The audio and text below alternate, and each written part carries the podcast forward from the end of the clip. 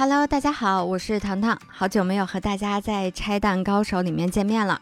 今天突然更新呢，主要是有两件事情想跟大家说。一个呢是关于本周加更的节目和要送给大家的大福利。另外一个呢是想给大家推荐一部很好看的漫画。那我们先来说第一个好消息，本周五二十三号呢，《白蛇缘起》的下集《白蛇二：青蛇劫起》就要在全国各大院线上映了。我们将在本周日的晚上七点更新相关内容的节目。最重要的是，福利来了啊！我们要在节目当中送出二十张《青蛇劫起》的兑换票码。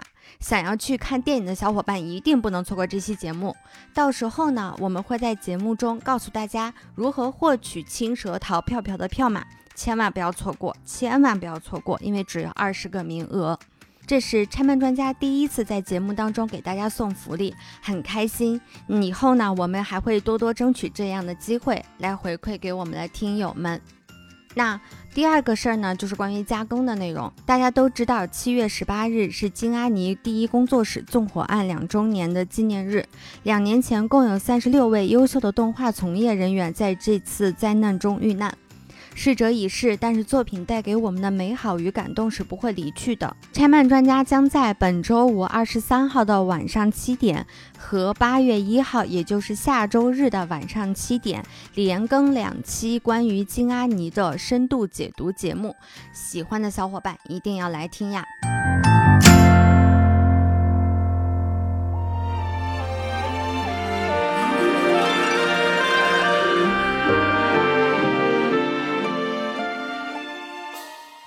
那本期拆弹高手要给大家推荐的这部漫画呢，是一部刚刚完结的新作，叫做《有花无实》，就是花果的花，果实的实，有花无实。作者呢是日本漫画家 Non N O N。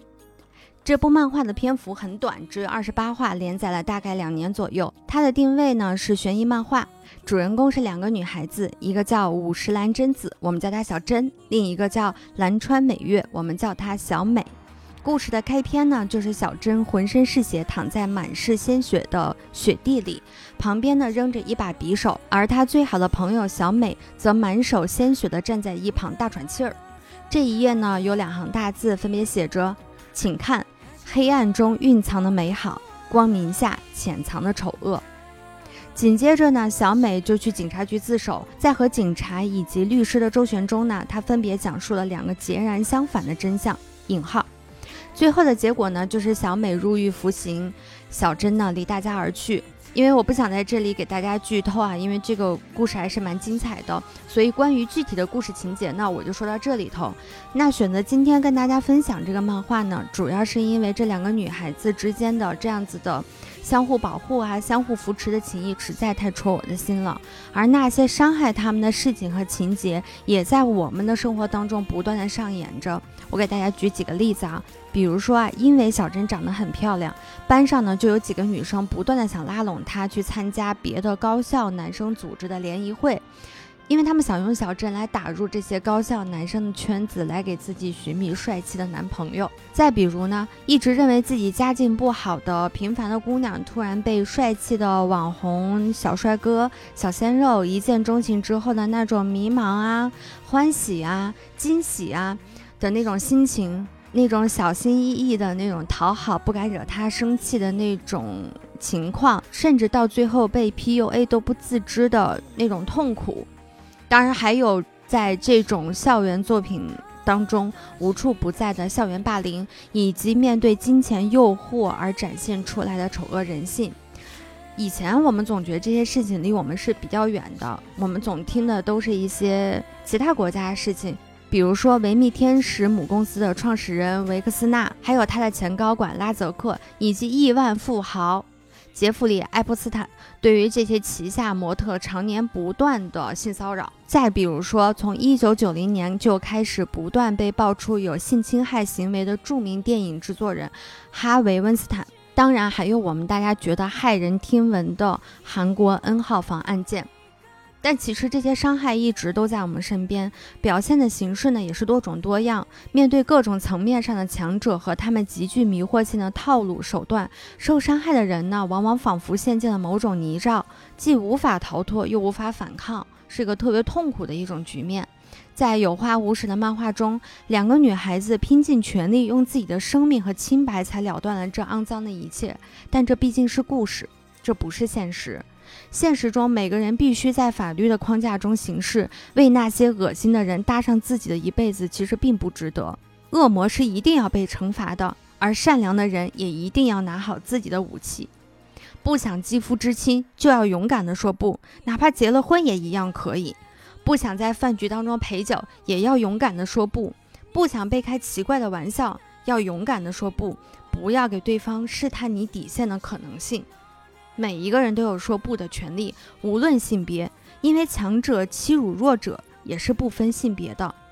不要担心，不要害怕。也许你说不了之后呢，会短暂的失去一些你在意的东西，比如说清白的名声、不错的工作，或者你觉得好像看起来还挺好的感情，还要面临舆论和生活的压力。但这都是短暂的，只要能爬出泥沼，甩干身上的泥点，面前就是蓝天白云和青山绿水。同时，你还要学会正确的保留相关证据，以及向你的亲人朋友。最重要的是学会向司法机关求助。其实这一点，我们在之前的有期节目，就是讲少年 A 的那一期当中，我们也在反复的强调这件事情，一定要学会去向司法机关求助。